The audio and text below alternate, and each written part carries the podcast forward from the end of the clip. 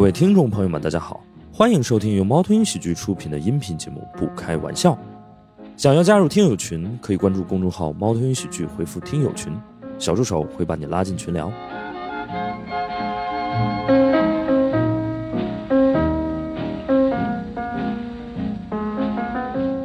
OK，欢迎大家来到不开玩笑的录制现场，我是今天的主持人大熊。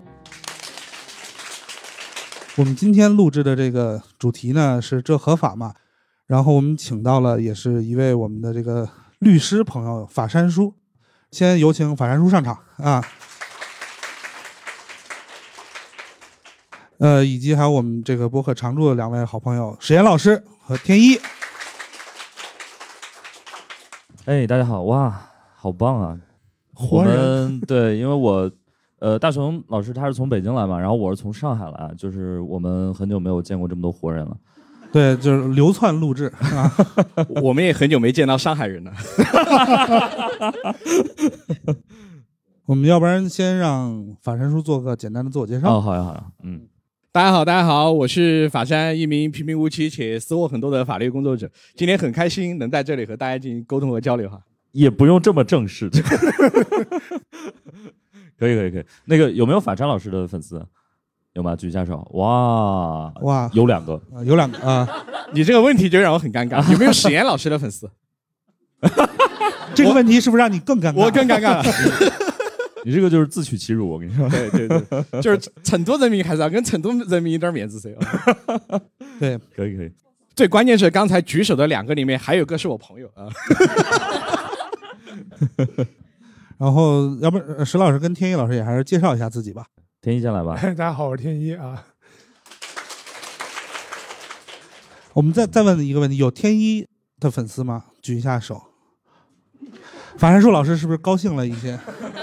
啊似乎不太值得高兴 啊。对，我一共就二百二十四个粉丝，啊就是那可能会有个一个人出现在现场的。对，主要是他两百多个和四百万的差距只有两个，今天现场。对，就是看来法山老师也呃，律师这个行业还是挺赚钱的，买了这么多粉。 对对对。那我我想问一个问题，就是买粉犯法吗？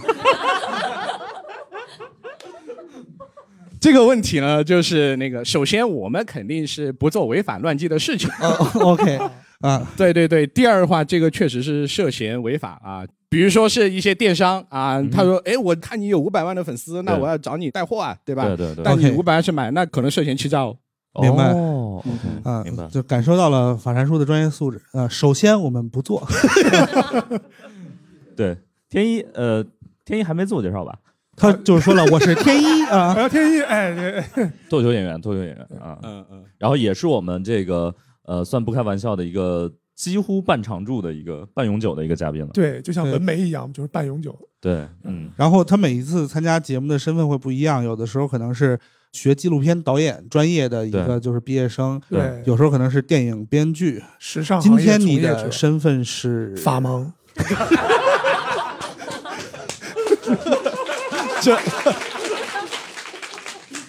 可以可以。然后我还得自我介绍啊吧，介绍一下吧。对对对，大家好，我是史原来岩。还没正式开始，还 没正大。家好，我是史岩，特别开心来到成都。然后呃，我们呃，我再稍微介绍一下，我们现在在的这个剧场，就是我们团队然后在成都这边做的一个剧场。然后今后还会有一些节目录制啊，包括那个呃脱口秀的演出啊，所以欢迎大家以后常来啊。自己的节目口播一个自己的广告啊，对 对对，所以今天也特别开心嘛，然后就是跟法山老师一块儿哎， 聊一些法律方面的事儿啊。嗯嗯，我们要不然先从一个轻松一点的这个话题聊起。先聊刑法嘛，是你的客户一般都是怎么找到你的？比如微博还是？呃，其实上我的客户哈，我我我反而很少在那个线上来承揽案源。啊呃，一个很重要的原因就在于说，一些线上找到你的，他有些时候可能会对你抱有一些不必要的期待，或者是过高的期待，为什他么？他就会觉得说找到法山了啊，那这个案子就算是搞定了。但 是，哎，大家会有这种感觉，就是哇，可能我找到一个就找到法官这个案子也不一定能搞定，对不对？但是呢，就是有一点是什么呢？就是我们肯定，至少是我包括我们团队嗯在接受委托之前，一啊哈定会把那个有关的告知，不会做任何的胜诉承诺。那你要获得当事人的信任，更多就是靠我们是怎么样把这个案子做扎实的。啊，所以就是你的粉丝不会太成为你的当事人，但是你会把你的当事人发展成你的微博粉丝吗？会有，但是讲真哈，我自己的一个概念就是，我希望现在和线下相对割裂一点。啊，明白。因为比如说，有的时候，如果是你的当事人成为了呃，也不能叫粉丝，就是微嗯博上的一个关注者，对对，然后这个时候你会发现你很难打那个双引号的撒谎。哦，他说：“那个李律师你在干嘛？”我说：“我在开庭。”其实上，哎，你五秒钟前才发了一条微博。当然，我们开玩笑哈。总体而言，就是我还是区分的比较开。明白明白感觉这一点我们就跟法善老师不太一样，啊，我们很欢迎我们的听众成为我们的甲方，啊对对，我们也很欢迎我们的甲方成为我们的听众。对，啊，对对对对，对前半句更重要一点。嗯，就有什么业务洽谈的，欢迎私信，欢迎私信。就现场洽谈也 OK 的啊。看这个剧场还没有冠名啊。 是这样，我前两天跟史岩老师对稿呢，就是我们俩都在很认真的工作哈，嗯嗯，然后电话会议，然后我打开了王者荣耀，然后发现史岩开局十五分钟，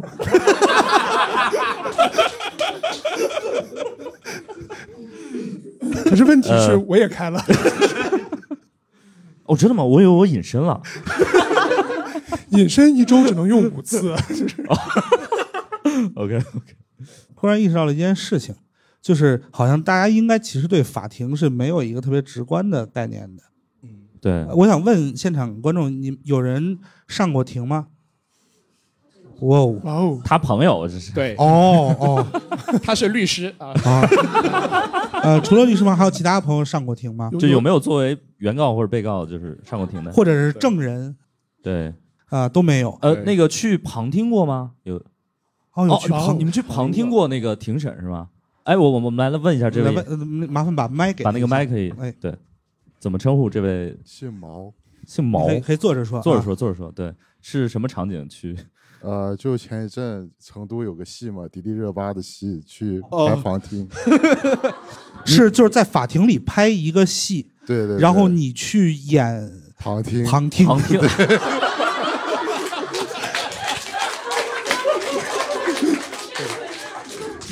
这叫什么？这叫重大误解啊！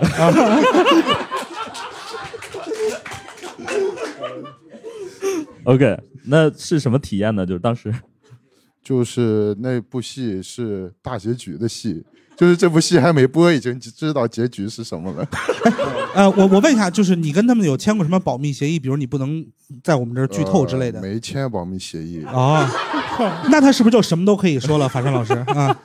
迪丽热巴演的是呃就是那是个一个公诉，啊，就是哦公诉官，是是前一段播的那个吗？还没播哦，还没播，快快刚刚快！拍来完昨天刚杀青，昨天刚杀青啊，没事，你现在可以说，因为以后发生纠纷了，也可以顺带就委托一下我了。啊没结果今可天能费用有点贵。呃，唯一接到那个 case 的是法山老师。 哦，OK，所以就是演呃一个群众演员啊，对对对，你是学这个表演的吗？还是？呃不是那你为啥会被？呃就是去旁听嘛。你就是想看迪就丽是你热是巴对法庭感兴趣，还是迪丽热巴感兴趣，还是呃，对钱感兴 趣，呃，所以你是怎么接到这个活儿的呢？呃，就是在微信上看到朋友发给我的，哦，就是微信就找演员，一天多少钱是吧？呃，对所对，以一天也多少没说多少钱，就是去了有，钱啊！拍完知知道有钱的，哦，拍完知道有钱哦，那是多少钱？呃，不多，涉及商业秘密，就是你透露一下，不会记到个人所得税里的。对啊，要是下一个想找我的人知道我多少钱怎么办？一万以下，很好啊那就是三百，那就是三百。啊？然后呃那就是我们有哪哪一位是看过真正的？哦这位哎啊我我们们把麦给对，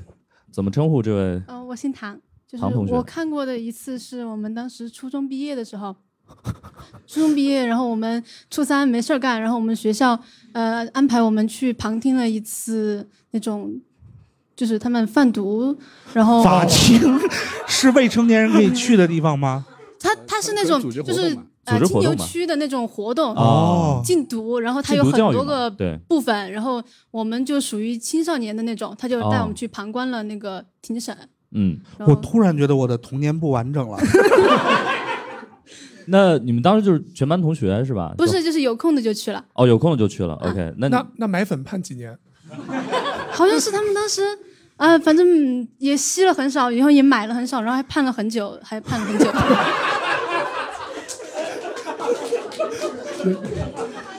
这个确实该判，不是，我就感觉就是这个教育很成功，嗯很成功很就成给功他们留下的印象就是吸了很少，买了很少，盼了很久啊。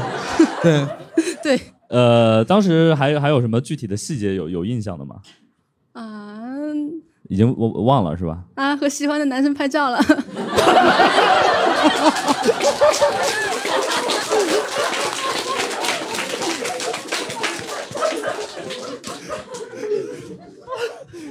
是就是你们学校的男生同班的，哦，同班的。然后我觉得这很诡异啊，就是本来我觉得挺浪漫的，然后我们、呃我们的一张合影是在 一个贩毒案的法庭现场。法官和毒贩见证了你们之间的初恋，啊见证了你们的爱情。呃，后来没有联系了。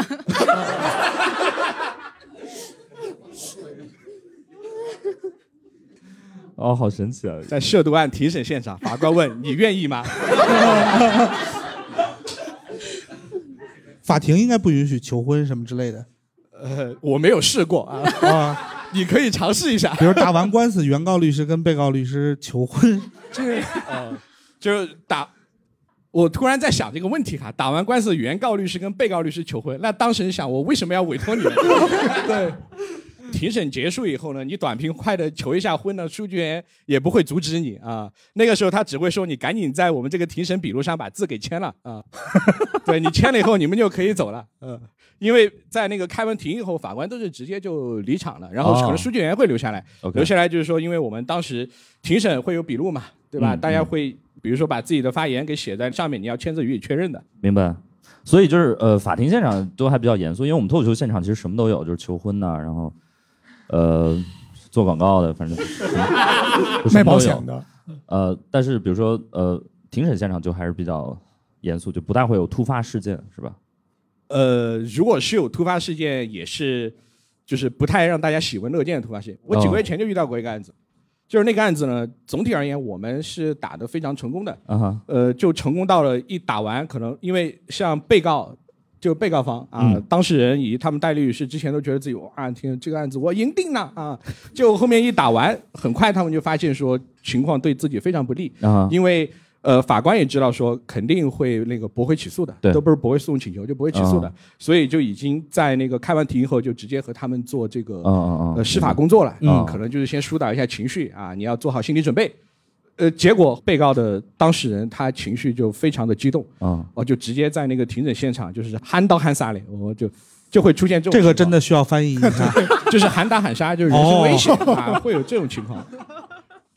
我们呃要先聊一下律政剧吗？还是怎么着？可以啊，因为我就其实刚刚问大家有没有呃上出过庭或者上过庭，也是这个原因。对就我我我自己就虽然看着好像很法外狂徒的样子，但我没有上过庭。对，就我对就是律师、法官全部的了解，其实都是来自律政剧。对对对，就我是看 TVB 的那个律政剧会看的哦相对来讲多一点，就感觉就是里边律师都特别的光鲜。对，然后就我特别喜欢郑少秋，哦对，哦啊嗯，不喜欢欧阳震华啊， 对，可能是因为跟我比较像啊。对，就是你们平时看律政剧吗也看也？OK，看啊，因为我们现在呃在 B 站上嘛，也会做一些那种 reaction，就是最近有一些什么呃所谓的律政剧啊，我们就会看一下，然后几个律师坐在那儿啊，就这个律政剧，好，它不是律政剧，我能想象一群律师看律政剧，基本上就是地铁老头手机，就那种感觉，对呃不，对？会有会有会 有，就这是啥？这又是啥？呃，对，所以律政剧里面，他们不会请一个，比如说你们这种律师，比如说呃这最近那个剧是会有谁？会有法律顾问，会有法律顾肯定问会啊，但是法律顾问解决不了问题。对，呃，我说一下逻辑哈是什么？就是首先编剧他可能并不是一个法律工作者，对。然后呢，他呃，比如说大上面概率是一个法盲。 呃，对对对，下面给他一个任务了，就是说，哎，我们要写个律政剧。这个时候他肯定会要想那个法律顾问，对然后法律顾问会可能会给他提供什么呢？第一，我给你提供一个故事，啊，然后第二的话就是当出现什么法律问题的时候，你可以来问我。嗯，然后我们律师都是他问，哎，这个问题可不可以啊？然后律师就会想，哎，应该可以吧？就是说，你从这个角度理解是可以的，啊对但是是在很特殊的情况下才可以。只不过整个故事本身就是编剧写的，而编剧他可能不懂法律知识，就像我们刚刚问您能不能在庭审现场求婚，然后您想想，嗯，好像快速的求一下也可以，对， 然后他们可能就会写一大场法庭求婚戏出来，对，因为甲方要的就是法庭求婚戏，这个律师怎么打官司，甲方根本不不在乎重要。对，而且因为我自己也在写法律小说嘛，嗯就是《进阶的律师二》，我是呃《进阶律师》，然后什么时候发售呃，在哪里可以买到？呃，京东、淘宝都可以买到。啊 OK，啊呃，我现在正在写三啊，三个人就写完了。呃我是非常了解一点是什么，每个创作者他会天然的回避自己不懂的领域。啊啊，我觉得这一点大家应该都能理解吧？对那如果是我自己不是一个法律专业的人，我要写律政剧的时候，我可能更会不自然的，嗯就是我下意识的我就会对回到自己熟悉的都市言情那一块儿。 然后呢，上面又说这要是个律政剧啊，然后他说好，我一定要塞点律政剧，然后就出现了刚 才哦 OK，出现刚才那种法律环节会非常薄弱，因为他嗯确实不太懂这一块儿。那这一点，当然我自己觉得，包括说为什么我们所谓国产的律政剧，它有时候会感觉比较欠缺一点，对会比如说让专业人士看着会觉得有点雷。我觉得一个原因就在于说，呃，包括我们整个法律文化，可能相较于一些法律文化比较发达的地区明白而言哈，我们是比较欠缺的。啊，会比较欠缺的。那比如说编剧里面有没有这种专业的法律工作者？那比如说一些国家啊，他们已经有几十年的法律文化了，嗯可能就真的有很多本身他就是法律行业的，他对就能写出东西来，嗯哼，对吧？比如说我进击的律师啊，一个律师也写了小说，对不对？然后啊可以改编成剧。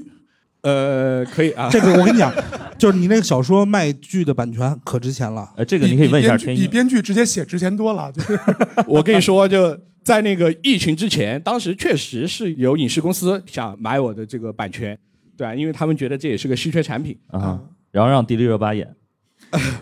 然后当时呢，就是影视行业包括 IP 采购还处于一个风头正盛的时候，啊然后他们也开了一个我现在一定会答应的价格 啊。但当时我想，我才写了第一部啊，嗯我觉得到后面我这个东西一定会越写越好的，啊，事实证明也确实如此啊。然后我就稳了一手，嗯哎，我说这个这个我不卖，结果万万没想到，经过三年的疫 情，这些公司都死了。其实你知道，就是如果一个编剧直接接到一个活儿，说我要写一个律政剧，我们第一个想法肯定不是找法律顾问，我们是去百度律师都干什 么。哎，说到说到这一点儿还真是，就是我们律师的尬点有哪些？其中有一个就是，当你跟你的当事人说了一些，就是进行一番对法律分析以后，对吧？他突然说百度不是这么说的，啊，这个时候哦天，就就会会有一点就是，当然我们也理解吧，对，就是医生也会医生也会，对，对百度上说这是什么病，对，对。对，哎，所以所以你们你们上庭真的会就认真的就是西装革履、一丝不苟，头发梳的特别啊油亮，就是很多人觉得哈，律师的一个标准形象就是对何以琛那种啊，就长得很帅，然后对吧？那一些金光闪闪的全身，但其实律师的一个标准形象就是中年秃顶油腻男。就是您，我没有秃嘛，对，我现在只有中年和油腻啊。 呃，大家放心，过段时间我我就秃顶了啊。其实感觉就是基本上所有的职业拍成剧的标准形象都是何以琛那样，对他，呃，因为除了贩毒，但是贩毒就是他实际上是警察的剧嘛。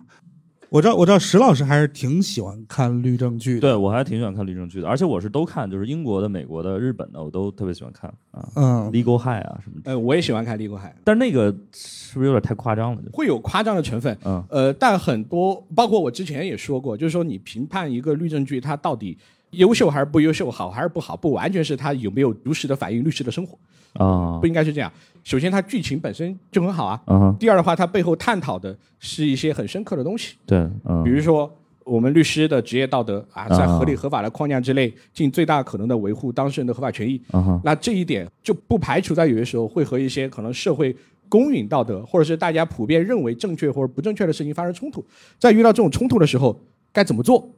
当你在探讨这些问题，而不单纯是在讲谈情说爱、讲什么年少恋，这个时候我觉得就已经是上了一个台阶和一个高度了。 OK，那包括 legal high 这俩人，他还在法庭上跳舞呢。 且不说在我们国内了，就算在日本发生这种事情，他也会被轰出法 庭啊。对，但为什么我们还是依旧对他做出很好的评价呢？对我觉得一个原因就在于他有在探讨这些这些东西啊啊这些啊东西是律政剧应该有的特色，也是一个律政剧应该有的一些珍贵的闪光的一些内容。所以那个当律师跟辩论这两行，因为我知道好像樊胜老师之前也干过辩论，嗯嗯，他是一个啥关系？就是呃比如说奇葩说那帮人可以去当律师吗？呃，我觉得他们首先要改掉一点就是不要上价值。对，对，就是所以律师不能上价值是吗？没有用。你可以上价值，但是实际它能起多少作用呢？ OK 就是不要太乐观，不要太乐观啊。 OK，就还是那句话，就是我们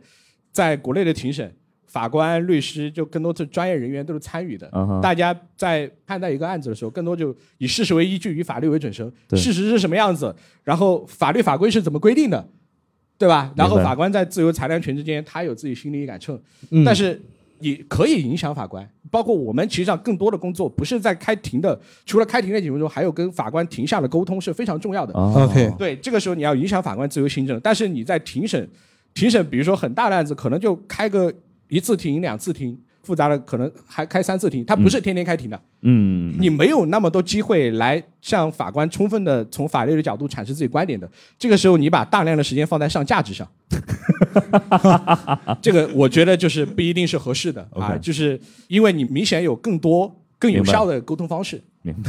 刚刚法生说这个以事实为依据，以法律为准绳，那为什么要有律师呢？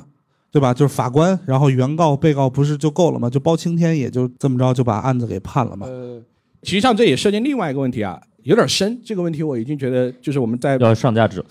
不是，不 是就是律师权利，我认为是公民权利的一个延伸。哦，OK，就是如果当你充分保障律师权利的时候，其实上你是在保障自己的权利，因为哦我们律师是接受当事人的委托，当事人就是每一个普普通通的一个公民。嗯，然后我们帮他从法律的角度来阐述自己的观点，表达自己的权利，这一点是非常重要的。明白。我认为最正义的不是某一个职业。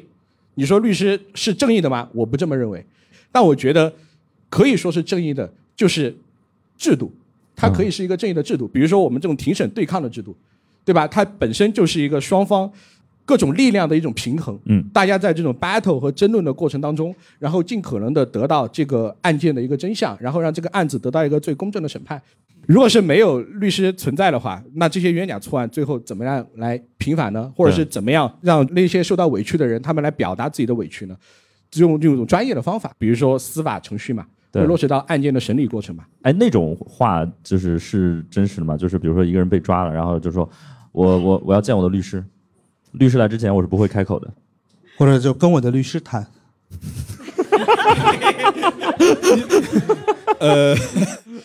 就不不不排除有这样的哈，不排除有这样的。 OK，但是最后肯定还是因为呃刑事诉讼法嘛，我们国内和呃和国外的还是有一点点区别 OK 有点区别啊。但是跟我律师谈这句话应该还是比较就正可常能跟警察说不好使，对但比如我跟天一天一过来找我还钱什么的，我说跟我的律师谈，这个可以，对不对？这可以可以啊，啊，你都有钱请律师了，你为什么不还的呢？我的律师会告诉你，然后律师说， 律师说他就是想让你不开心。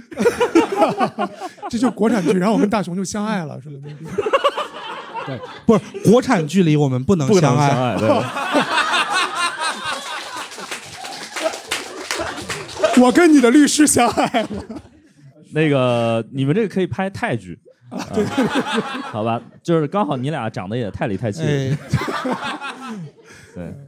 说到这儿呢，其实上律师和律师之间沟通反而能提高很多效率。哦，真的吗？就是比如说，你说跟我的律师谈，他也说跟我的律师谈，然后我们两个律师代表各自的当事人坐在一起，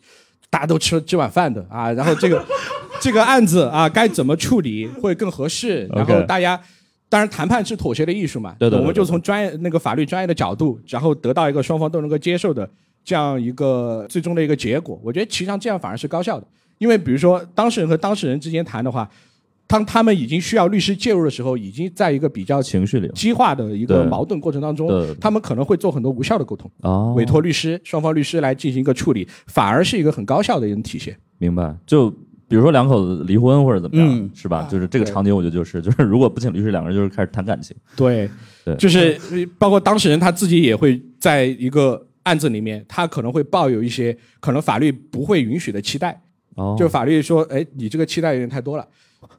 那肯定啊，就是说他不会说你诉讼请求，还有肯定有驳回诉讼请求啊，对对对这各种各样是有的嗯。那这个时候有的时候可能反而需要律师给他做工作。啊，对，很多时候我觉得，包括律师和当事人之间，如果是出现一些摩擦的话，很大程度就在于他们前期没有沟通好，啊，就导致说最后可能最后的法律结果和当事人自己的想法可能出入太大，那可能就会有一定摩擦了。明白。嗯，呃，我会有一个问题，就是律师之间会因为比如打过一场官司之后有 beef 吗？就是你竟然使这种招儿，或者是哎，你停下不是跟我这么说的，或者说是你就是单纯的输了，然后你就会开始气对方那个律师之类的。呃，首先是有这种可能的啊，但第二的话，哎，我想知道在法律层面有什么东西是绝对不可能的。 我觉得今对天啊，所以这就是找律师做那个立证据的法律顾 问，就是就会出现这种问题。就我们都在想，哎，其实也不排除这种可能啊。 对啊，你说花盆会不会砸到你头上，也有可能啊。 对，呃，首先不排除有这种可能，但更多情况下，我们在自己的职业过程当中，比如说双方在庭审的过程发生一些言语上面的冲突啊，嗯，对，或者是有非常激烈的庭审啊，大家会明白说，我们其实上也是在工作啊，我们也是在演戏。呃， 对我们也是在维护自己当事人对对对的对对合法权益嘛，对这是我们该做的。同行之间肯定会互相理解的啊。明白，就是我觉得就比如说有点像两个拳击手，对吧？就是你你在台上互相打打得很厉害，但是你知道就是那是你们的这个运动或者你们对的啊职业，尊重对方对的职业你素质，除非你除非你去咬他耳朵，这可能不 太行，对吧？你突破规则了。对突破规则这不太行，但是正常的我觉得大家场下不会太那个。对那，你们有没有什么战绩排行榜之类的？比如说， 就是某某律师啊，在比如刑事诉讼这方面的胜率是百分之六十，然后他对川渝地区的胜率，就大数据时代有这种东西，就是川渝地区前一百之类的。对啊对对，要回答这个问题就在于说，并不是高胜率就一定意味着他是好律师。比如说哦他，，真的吗？他只做一些非常简单的，没有什么太大的稳赢的那种，对啊，嗯那他说我做了一万个这样的案件，我胜率百分之百，能证明他厉害吗？ 也不一定。打了一万盘人机，对不对？对，但是其实的话，打了一就是万盘人机，哇，胜率百分之百，对对，嗯但是律师行业也确实是有一些排行榜啊，比如说钱伯斯排行榜， 或者是各种各样的排行榜，这些实际上是有的，但是他们是怎么评出来的？因为我还没有上榜，所以我也不知道。 啊，OK，了解。哎，大家有人请过律师吗？有有请过律师的吗？没有。有人啊，你请请过律师？OK，来来来说一说，很好不奇是。不是我请的，是我们单位上请的。哦，你们单位请的。然后我们大概一个协议的话，可能就呃两万，两万左这右么吧？贵，一个协议就两万嘛，呃，或者是这个给你个六 折，我我替他可以做主了。还是可以再便宜一点儿。呃得看什么协议吧，对对，然后他会帮我们做一些，比如说像风评啊之类的，可能会加在一起，就是各各种东西加在一起。对，能问一下你是什么单位吗？方便说吗？或者哪个类型？呃，方便就事业单位嘛，然后我们会 就我对这 个，就除了优越感，没有任何其他信息量。方便就是事业单 位。啊、就是可能是跟文化艺术相关的事业单位。啊然老后师好老其实师好我老师们，啊，您 呃，看没有没有没有，原来是文，文理局的原领来导是分管领导。对不起啊，我们 没有没有没有没有，我是觉得我们这个呃行业会相对来说就是和法法律相关的会很少，但是我们就比如嗯说一些、比如项目类的，呃、才会哦跟法律相关。对对 OK 对就是听播客的朋友可能不知道，就是在这位朋友发言的时候，石老师的身体都不停前倾， 不停点头。 啊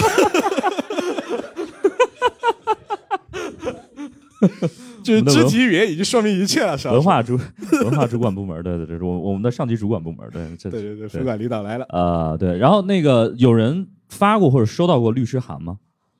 有吗？哦，这这位是嗯，我就是我们收到我们那个物业的那个律师函嘛，因为我们我们我们那个小区就不交物业的人太多了，然后他那个物业就一批一批的发那个律师函，确实我是收到，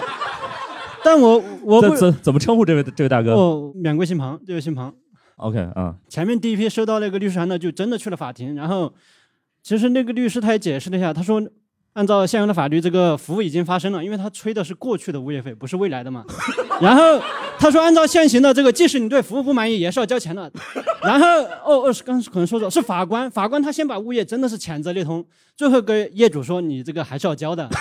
所以，所以我们后面收到律师函以后，我们也没什么办法，也懒得去法庭了，就直接交钱了，就是这样哦，OK，我我会有一个问题，就是我们现在在网上经常会看到两个东西，一个是律师函，还有一个是立案什么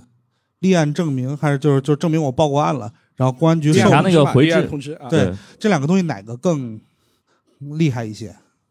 更厉害一些，就因为因为我我原来就是属于经常收律师函，就是哦，也是他的单位啊，也是对我我的单位我的单位对对就是因为我那会儿是我们那个单位负责花钱的部门对啊，啊、但是经常就是我钱花出去了之后呢，单位不买单，你还是说公司吧啊，公司你又对不是事业单位，哎，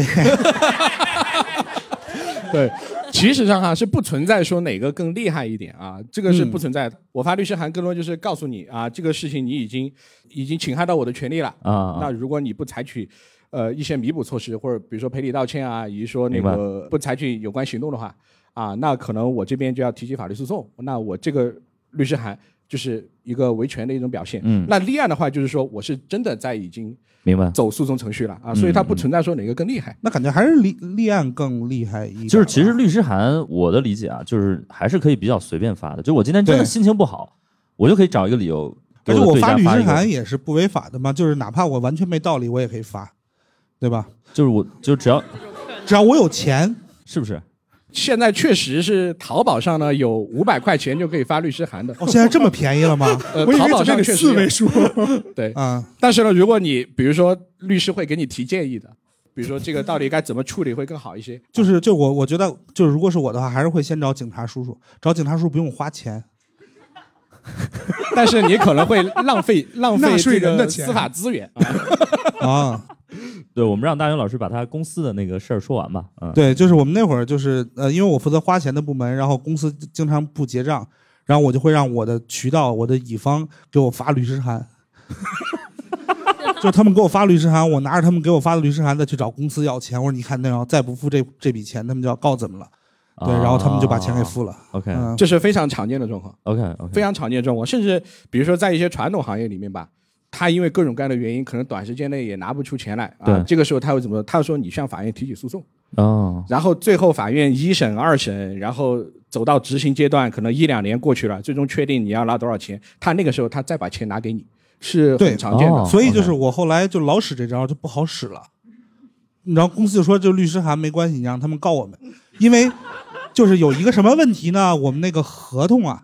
啊肯定是我们的法务出的，啊啊啊，就是他到最后我就是哪怕拖他一两年，我滞纳金也没有几个 钱，哦 OK，对他就是明白不乐意付啊。而且可能你们的法务也想上庭，就是可以多赚一笔。呃，对这一点呢，其实上也要跟大家交流一下，对就是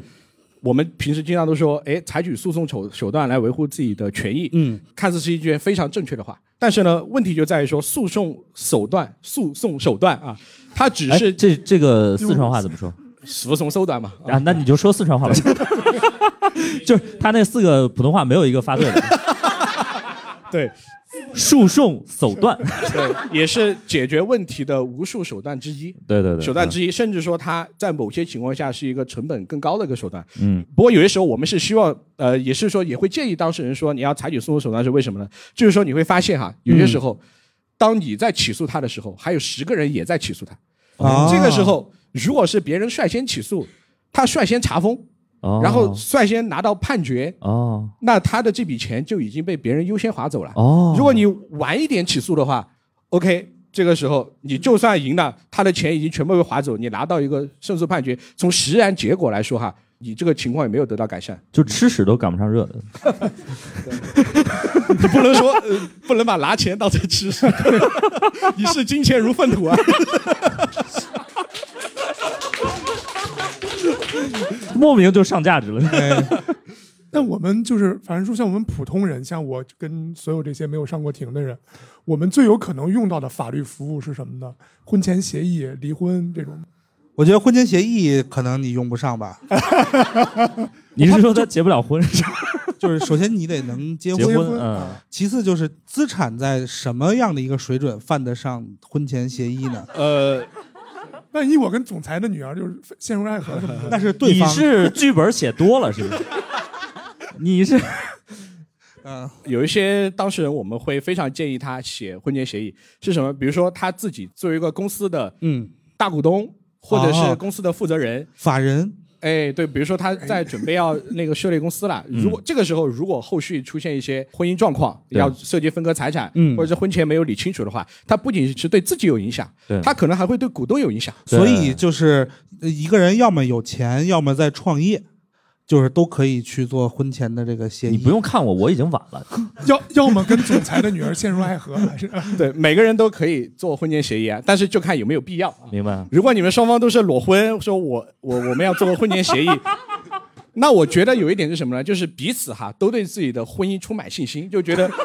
结合了以后，我们这个事业会做得很好啊，先成家后立业，我觉得这也是很乐观的，啊，也很好。啊就是如果你没有钱，那你足够乐观，你可以呃，还有一些就是，比如说父母，他们会担心自己的孩子可吃能亏吃亏？呃也不算吃亏，就是遇错人嘛，对吧？哦占不到便宜，嗯哦，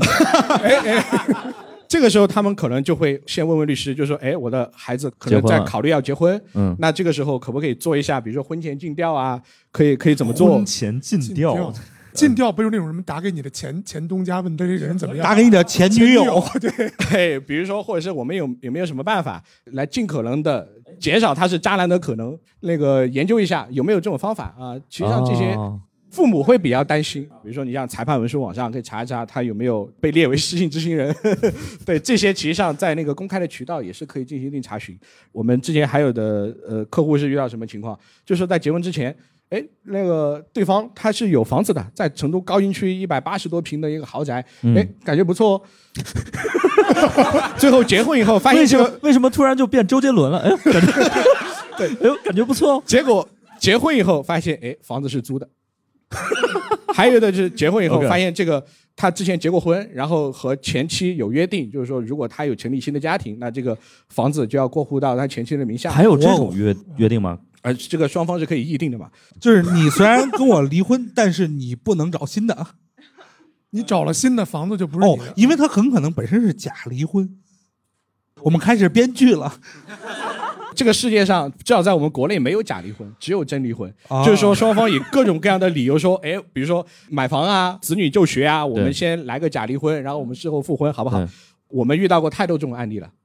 就是一方以各种各样的名义哄着你，哎，先弄离假个婚成真先，嗯对，离个婚先，对，但最后真正离婚了以后，你想复婚，可能会有一定难度。明白明白。那我如果要是在离婚前签了一个协议，那个协议是没有法律效应的。呃就是比如我跟天一要离婚，然后我们两个人签了一个还是拆协议剧，还是拆说剧我们这个离婚啊是假的，然后我们是为了孩子上学，我们离婚之后需要在几个月内然后复婚，怎么怎么样的，就这个协议是没有用的。在离婚证上已经盖了章，你们事实上就已经结束这段婚姻关系了。哦哦，OK，然后，如果是你和天一想要，比如说有一个存续共同的关系的话，可以考虑议定监护，就是彼此作为彼此的监护人。这个好感人啊！什么东西啊？是真的会有，就是我俩互为父亲，其是实吧？上，尤其是在我们成都吧，就是这，我觉得很多小孩的愿望实现 了，对就是都想叫爸爸嘛，就是对，来叫我爸爸，叫我爸爸。哎，好，可以，这个叫什么？议定定监监护护议定监护。对哦，OK，包括有专门的公证员，他是就是在做这件事情，就是说可能老哥俩，老哥俩啊，就是对， 我就觉得是老朋友啊，这个成都，成都是不是很有市场大家就想建立一段非常稳定的，就是得到法律？relationship，法律认可的关系。对， OK，然后实际上有相关的纪录片，然后公证人他们还会要求公呃那个公证员说，问你是否愿意成为对方的监护人，然后我愿意，你呢？你是否愿意成为对方的？哦我愿意。然后在公证员的这个见证之下，就咔。你们就成为彼此的这个议定监护人。哦比如说，当以后出现一些危急情况， OK，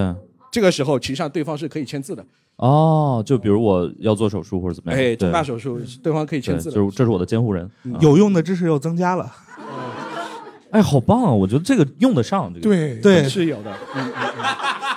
不是我，我不是那个意思，我是说，比如说很，确实用得上啊。我我是说很多，比如现在很多朋友，他可能他不一定非要结婚嘛，但他还是对吧？对，就我看你们两个人笑得特别开心来，来我们采访一下这位频频点头的，对对。你们俩是闺蜜是吧？嗯，就好朋友。好朋友，然后嗯对你们是不是就打开了新世界大门？ 对，就是有的时候，就是家里面的人就在催说什么时候要结婚什么，嗯就觉得能够跟好朋友一起共度晚年也挺开心的。对， 这项服务贵吗？呃，不贵啊，这个是国家，这会儿就可以，就这项服务很多时微候博是私信属于有公益性质的。我们、我们律师肯定就是愿意的话可以，哦成都可以有帮忙的这是在哪里办理呢？ 就想问一下，对，我们可以下来具体沟通聊一聊。哦啊好的，谢 谢我们老这是师一个销售向的 播客，就是你一定要卖一点什么啊！哎，我我我我很好奇，所以就是，呃，算算算，这不啊，你回来问吧，你问吧，你问老你师，嗯的你你的问。法定监护人还没有说话呢。哦，还没还没办理的吗？刚刚在问老师。那我我想问一下，你愿意吗？就是哦，我愿意。你们是很多年的闺蜜了吗？已经是高中一起不读书的同学，高中一起不读书，就是 高中的时候私混一起厮混，然后就哦都没有考上好大学。 OK 就是 OK，他们就是坚守了彼此的承诺，都不读书对。但其实哈，就是在真正的那个场面发生的时候，有些时候挺感人的。明白明白。我其实我觉得这是一个还挺挺严肃、挺有用的一件事。嗯我想问一个比较可能有点那啥的一个一一个点啊，就是说，呃，刚才我们说到婚前协议嘛，嗯就是那个你毕竟还要结婚嘛，但是比如说，呃，有些人可能不会结婚，但是大家都会死，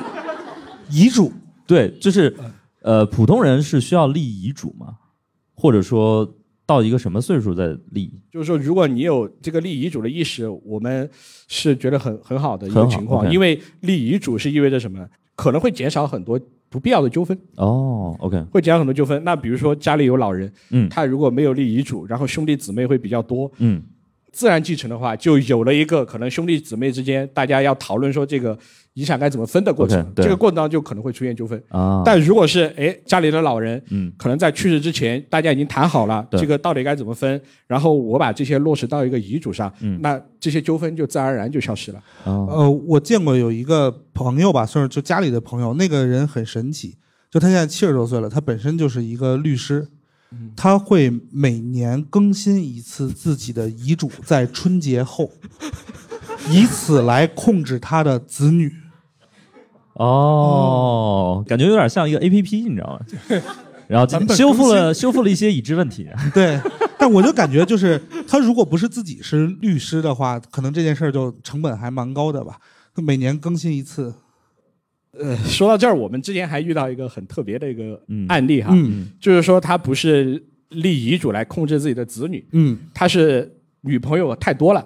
然后他 说能不能理一份家族宪章，就是根据就是他们理的那个规定，然后来分配说就是女朋友之间的权利与义务。我觉得以后还是得跟律师多聊天，你知道吗？就是今天完全就是打开了一个全新的世界，你知道吗？就是我之前从来没 议定监护人家族宪宪章 （Constitution of the Family）。对，当然了，我们肯定不会帮他理这个理这个东西的。 不是，这就是说这他有这个个法律想层面法上是不合法的。这是吧这重婚罪是不是？啊、他他没没结婚婚啊，不是，这不是合。首先，这不是合不合法的问题。首先，我们要讨论一点，就是在民法层面有个概念叫公序良俗。哦，对这个公序良俗，那立这个东西可能至少和我们的价值观，以及说和公序良俗有悖，我们是可以选择就是嗯，不理的。第二的话就是，它更多的是涉嫌行为方面，然后双方来进行一哦个，OK，OK，约定。明白他你说，哎，如果你违反了，你可以拿着这个家族宪章去法院提起诉讼吗？ 法院不会起诉啊，对，我有一个就是实际一点的关于遗产的问题，就是我我的债对，可以留给谁呢？得看谁继承啊。比如我现在可能还有十块钱现金和两百万房贷，然后我把这个十块钱现金给了陈天一，他就也要把这个债背上。那房是我的吗？首先呃，是这， 样 的，就是说那个相关债务呢，就是这个继承的话，他就只在那十块钱的范围之内承担那个偿还的责任啊。哦，对，所以我们会看到有很多是什么，有的比如说他身上挂了太多的债务了，嗯哼然后他就选择嗯走了，啊、对走了，对对嗯，对债务消灭嘛。就是人、嗯人死不能负债。对，所以很多时候你会发现就，你你会发现一点就在于什么呢？就当你欠了足够多的钱的时候，所有人都希望你好好活着。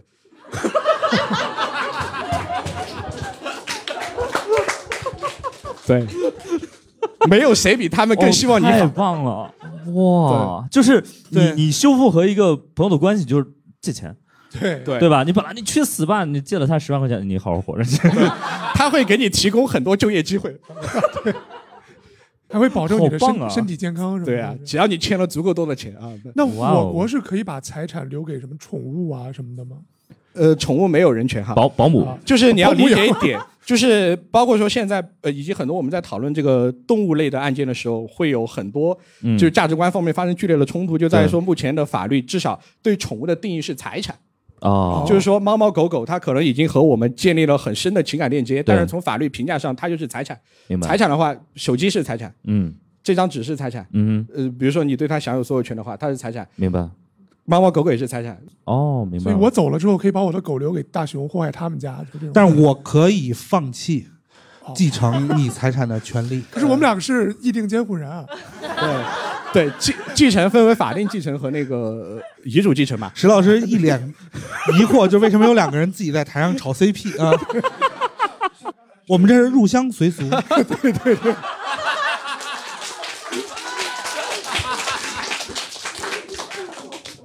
哎呀，说到这儿真的是，就经常会出现说，哎，好像家里老人把自己所有的财产都给了小保姆啊，对对对就是会会有这种情况。嗯，但是讲真哈，就是首先这个东西它不一定就是，比如说呃子女是可以撤销的，它可以经过很完善的，比如说公证遗嘱啊，明白或者合法的程序，它就是可以把自己的那一部分财产给到自己的小保姆啊。哦甚至很多时候我们会觉得，哎，这个案子好像匪夷所思，老人为什么是要给小保姆呢？嗯但是讲真，很多案子你真正了解那个案件后，对你会发现他就该给小 保姆。 因为比如说，在他去世前的那几年，就是保姆在那里无微不至的照顾他，明白然后嗯给了他很多的这种关怀，慰藉对，嗯，对，就是一直在陪伴的。而那个自己的子女，就是父今天父亲节啊，父亲节快乐，句号。嗯，对，然后最后可能是那个家里老人快要去世的时候跑过来、啊，父亲，你应该把你的财产都给我。嗯，那凭什这么一点，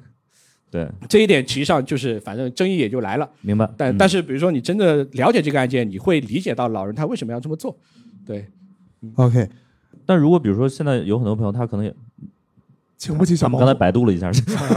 议定监护人。我感觉他们已经等不及了 啊，实在等不及也可以先走啊。今天下来周今不是今天是今天周周末日，周末周日周日那种事业单位他。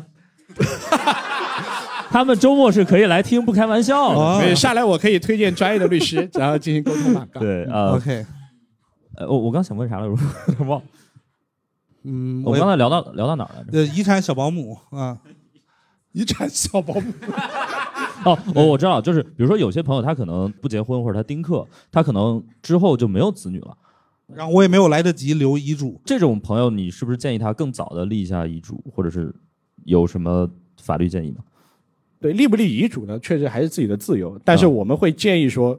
可以考虑一下把自己的财产，比如说在自己去世以后，到底要给谁，嗯啊或者是怎么样发挥更大的价值。啊、对， o k 就比如像我身家过亿，没有亲戚，然后孤身一人，你身家过亿，你就不可能没有亲戚。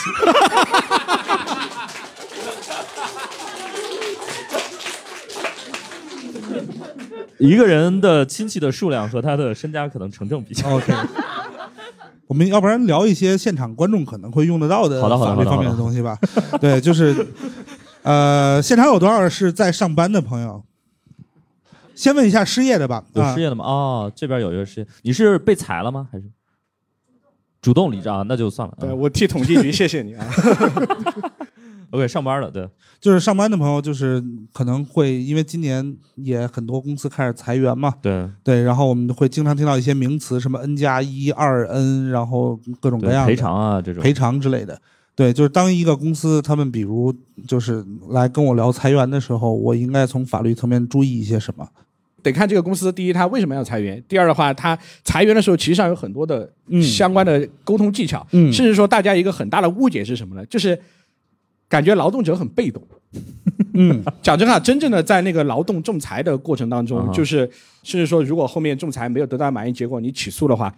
劳动合同法对劳动者的保护可能超出你的想象啊。哦，真 OK 的吗？呃，是这一点不不，我们包括两个月前，我们帮一个客户打了一个官司，嗯就是他父亲是在机场里面嗯做嗯那种开大巴的，开大巴嗯，他一个月三千块钱，哦他的上级就是说他没有遵守防疫规定，哦，当时他好像我们郫都是中风险地区，就说他没有及时的报备，结果郫都啊，嗯以此为由就要开除他，嗯然后他就找到了，他说：“哎，这个李律师，我们这个案子该该怎么做？”然后后来我们到最后帮他打下来，就是他三千块钱，公司赔他多少呢？赔他八万。哦就是因为他，比如说工龄是比较长，然后涉及 OK 违法解除，然后可能有那个二 n 就 double，、嗯最后算下来就是八万多。哦，哎，他哦拿到就很开心啊。然后我对就说，哎，我们看完无产阶级国家，我们是保护无产阶级的啊。哦我感觉就是刚刚说这一段的时候，台下观众都很淡定，大家都特别有安全感。我们反过来聊，就是雇佣方、雇主在裁员的时候需要注意什么？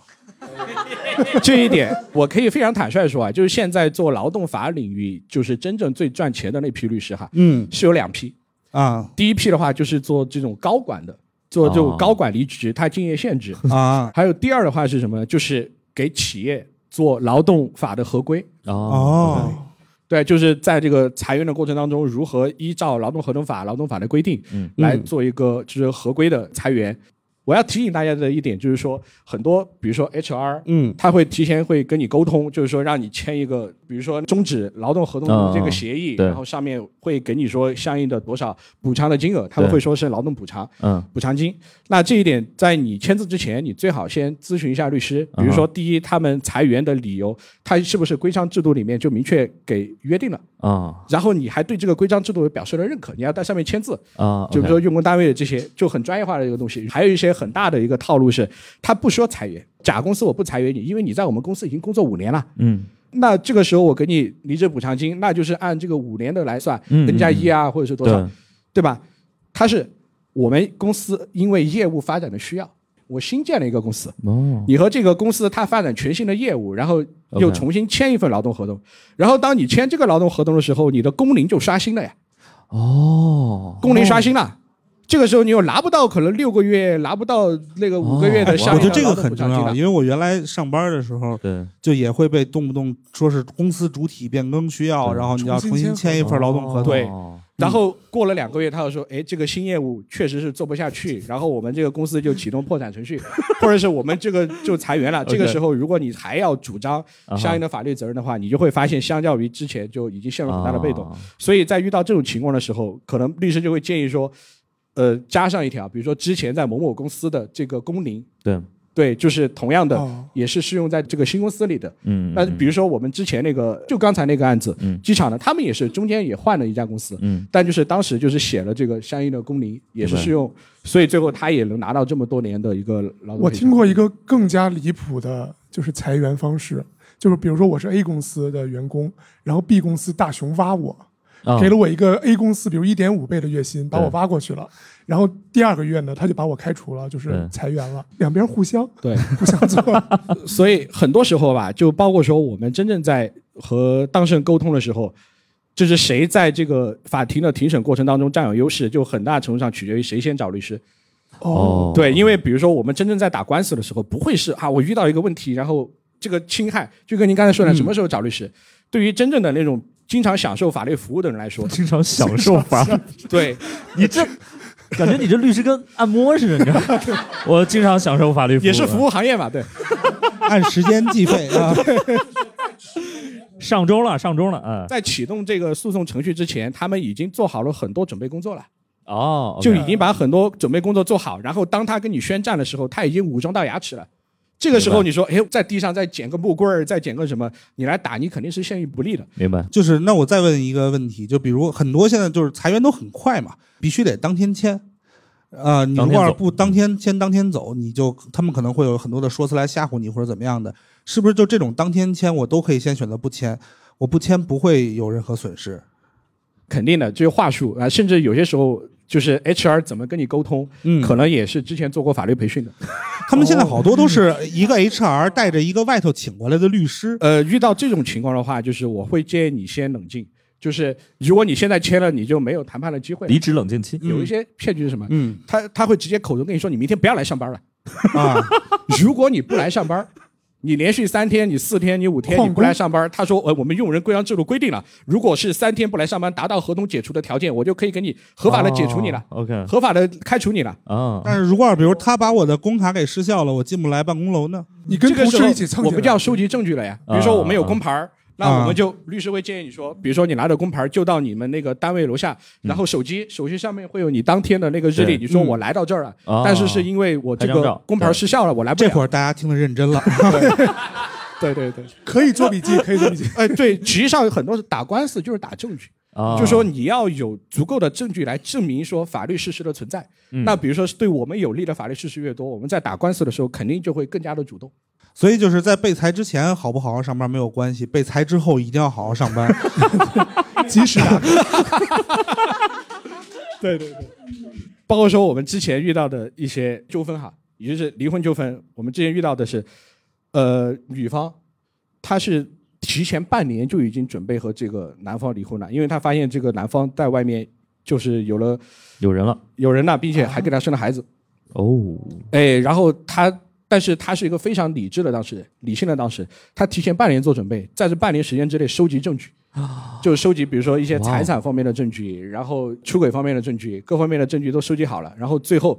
准备好了以后再跟对方摊牌。 OK 这个时候根本不需要走到诉讼，啊，不需要走到诉讼。然后就是，哎，好，我现在你有多少钱，有多少房，嗯有多少车子，是然后以及所有的东西我都掌握的清清楚楚。嗯这个时候，我也不想把事情给你闹大，啊我们大家就心平气和的把这个事情结束就 OK 了。啊我要拿到我该得的部分。 OK，最后就是也确实是没有走到这个诉讼环节啊，这明白个官司就就结束了。然后他肯定是得到了，他没有做准备，得到了更多的东西。啊对，就是可能在座不一定都结婚了，但是一定都谈过恋爱的问题。恋爱赠与这方面啊，就是哦，对，就比如说我呢，就是情人节给女朋友打了一个五千二啊，什么五什么对吧？打这么多吗？ 他没有女朋友，对他也没有五千二啊。 对，而且吧，就是我们律师平时在接受咨询的时候，经常遇到一个问题，就是比如我有一个朋友啊， 对，这个时候我们都说好，你那位朋友的情况吧，我们具体分析一下。 对，就就比如我有个朋友，就是对经常在什么情人节啊，给女朋友或者男朋友嗯打这种什么五百二、一千三啊这种东西，一三一四嘛。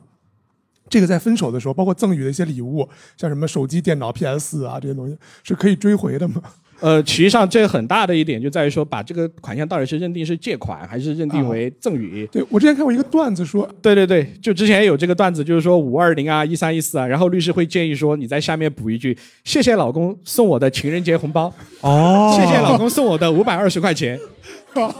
所以就是在恋爱中要及时表达爱意和感恩。对啊，谢谢谢谢老婆送我的什么什么。”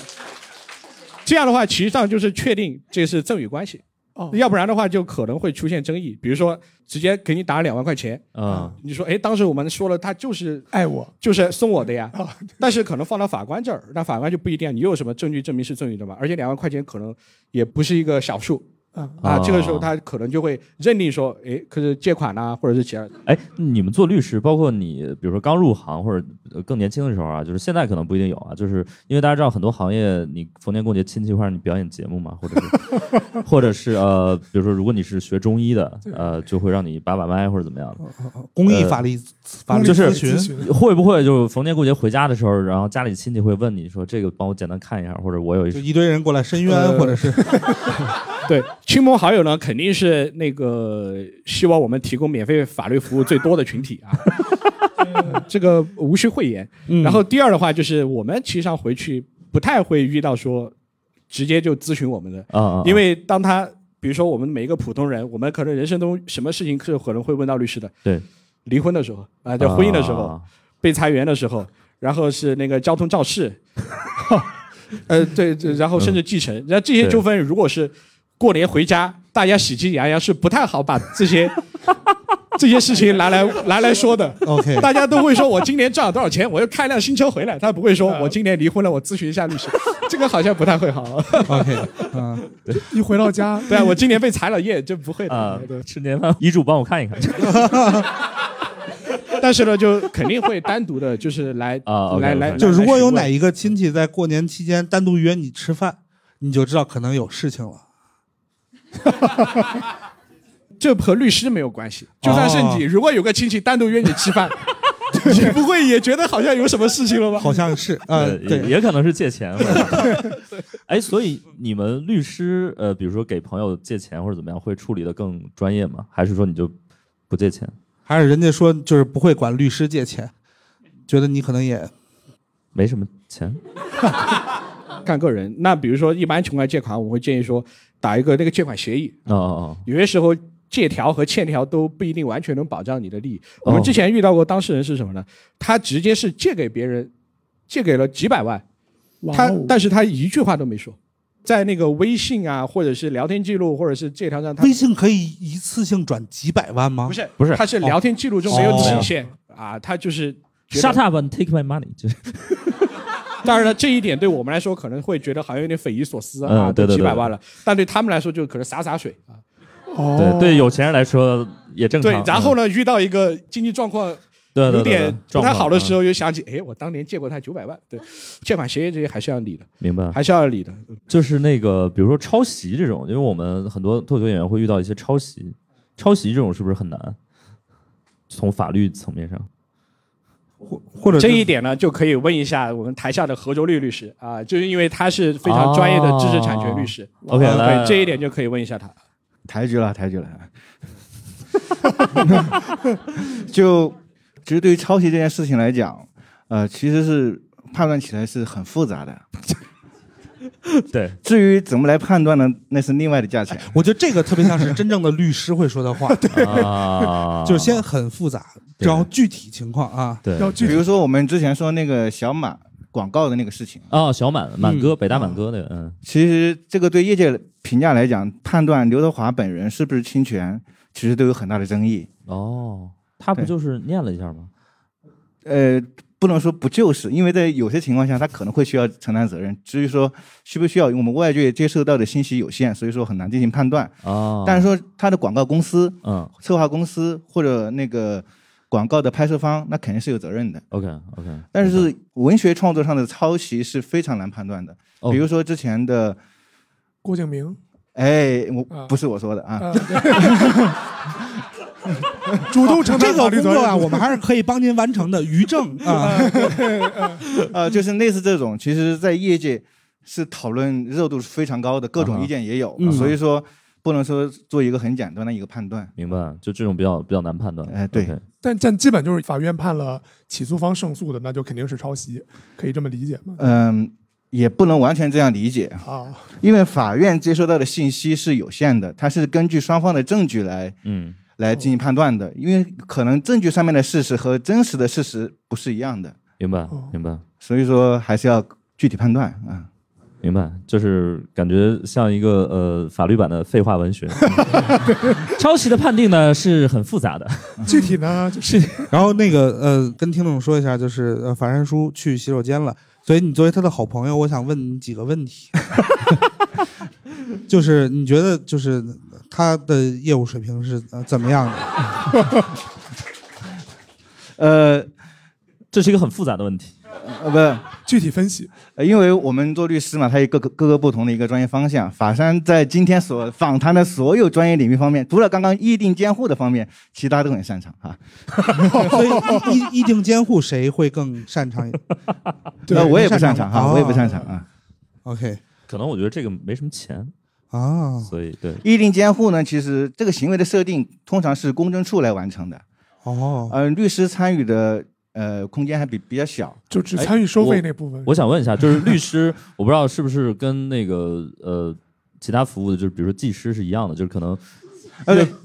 按摩都是的服务行业嘛啊。对对，就是越贵的可能那个呃越好。哎哎，越越贵的，你可能你的体验感更好嘛。那呃，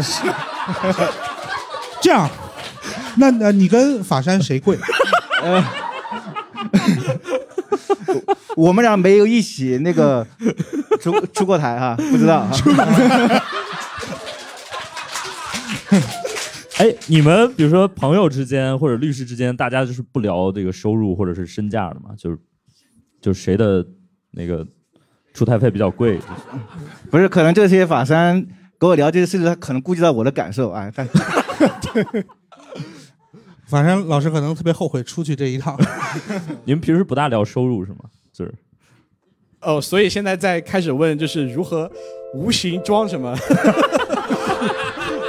那我们今天就差不多了，啊差不多了，差不多了。 OK 嗯也聊得很开心，然后感觉今天大家都算来着了。呃，我们这个活动不仅不收费，而且还有一些法律知识的咨询。议定监护，呃啊议定监护我都天哪都了解一下，都了解一下。议定监护真的打开了新世界大门。还还有一个什么来着？哦，家族 家族家族宪 章，宪章，宪章这两个字就听着嗯很神奇。对，要不然请所有观众朋友们投给好呀好呀，我们我们就会那个。感谢大家收听本期《不开玩笑》，想要来录制现场一起开心，可以关注公众号“猫头鹰喜剧”，回复“听友群”，小助手会把你拉进群聊。我们会不定期在群内招募现场观众。最近我们还在上海开了一个新场地——喜剧集市，欢迎大家购票来看。更多精彩演出信息可以在公众号“猫头鹰喜剧”查看。我们下期再见。